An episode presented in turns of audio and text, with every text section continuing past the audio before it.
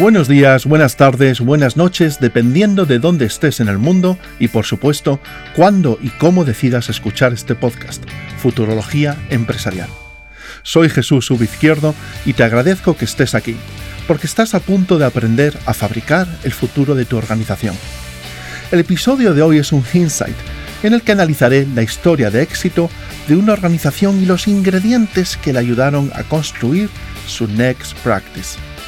En concreto, hablaré de por qué es imprescindible no solamente tener una estrategia, sino asegurarnos que el equipo directivo la conozca y la interprete bajo unas asunciones y marcos conceptuales similares, y desde ahí ese alineamiento en conocimiento sirva para afrontar con éxito cualquier cambio o disrupción de mercado que alimenten la incertidumbre. Para esto hoy hablaremos del Levi Strauss o Levi's, que es como se reconoce la marca. Y también revisaremos sus aprendizajes desde el éxito y también desde el fracaso. Marco conceptual. Leí hace un tiempo una aseveración cuanto menos interesante.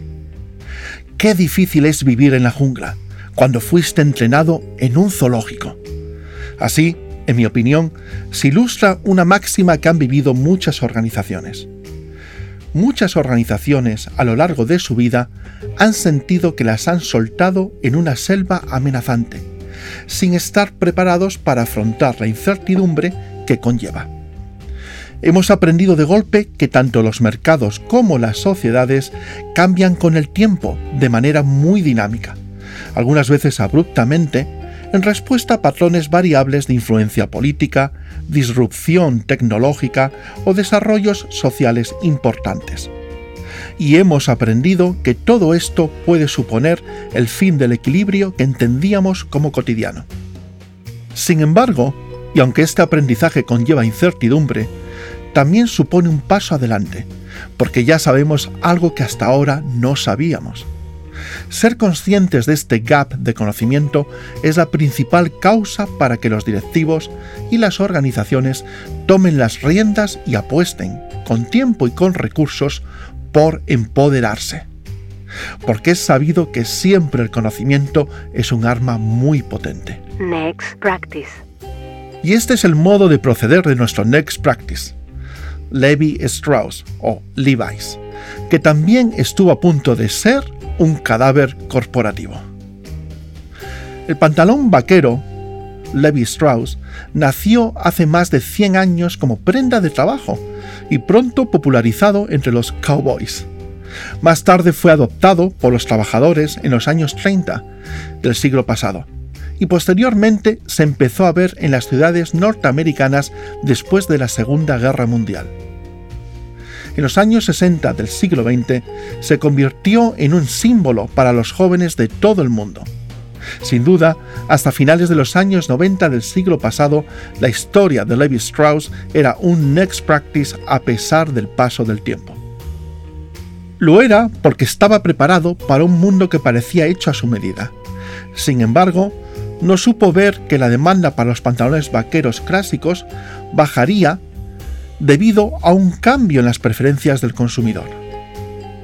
Además, desde la perspectiva macroeconómica, la crisis financiera asiática en 1997 y 1998 también agregó un factor externo a la tendencia descendente de ventas. Y es que los rebeldes envejecieron y sus hijos o nietos no compartían el gusto por el pantalón vaquero. A finales del siglo XX, las ventas de vaqueros estaban bajando y Levi Strauss se enfrentó a una crisis que le llevó a cerrar 11 de sus 27 fábricas en Estados Unidos y 4 de las de Europa. ¿Por qué? Varios factores. Primero, la empresa carecía de claridad en su estrategia. Segundo, el talento, a pesar de los malos datos, pensaba que el rendimiento empresarial era bueno Tercero, no se había invertido en el desarrollo de la marca. Cuarto, no se había invertido en innovación. Y quinto y último, no se estaba conectando con el consumidor. Estos cinco puntos resumen la realidad que se encontró Chip Byrne cuando llegó a la marca de vaqueros en 2011 como nuevo presidente y Chief Executive Officer. A partir de aquí, la empresa, sabiendo que ya no estaba en el zoológico, sino en la jungla, definió una estrategia basada en cuatro pilares.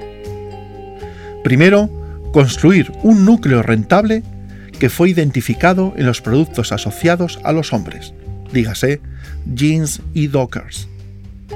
Segundo, ampliar la oferta del segmento mujer. Tercero, convertirse en un minorista omnicanal. Y cuarto y último, lograr la excelencia operativa.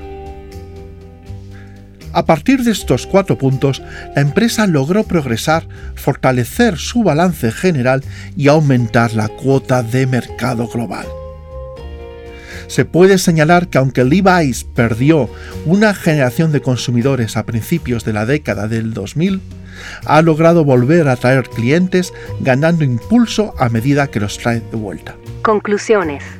En este episodio hemos hablado sobre por qué ser conscientes del gap de estrategia es la principal causa para que los directivos y las organizaciones tomen las riendas y apuesten, con tiempo y con recursos, por empoderarse estratégicamente.